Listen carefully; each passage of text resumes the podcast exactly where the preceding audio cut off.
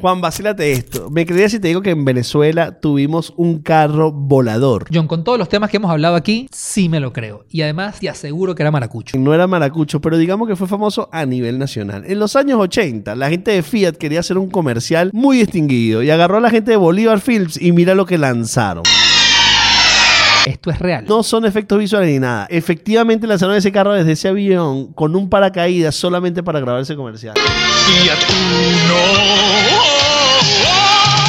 Fiat Uno. No, no, ni Red Bull se atrevió a tanto para hacer un comercial. Obvio, fue un palo a nivel nacional. Incluso se transmitió en otros países. ¿A quién se le habrá ocurrido esa idea? A alguien que se quedó sin ideas. ¿No, ¿Por qué? Porque la idea de lanzar un carro en paracaídas está brutal. Pero obviamente ya no tenían más ideas para la canción. Lanzaron un carro desde un avión con un paracaídas. ¿De qué te quejas? Está bien, es mucho mejor de los comerciales que están rodando por ahí ahorita que todas tienen de fondo un reggaetón. Yo te digo una cosa, que Fiat patrocina este espacio. ¿Por qué no? Estamos activos, Fiat.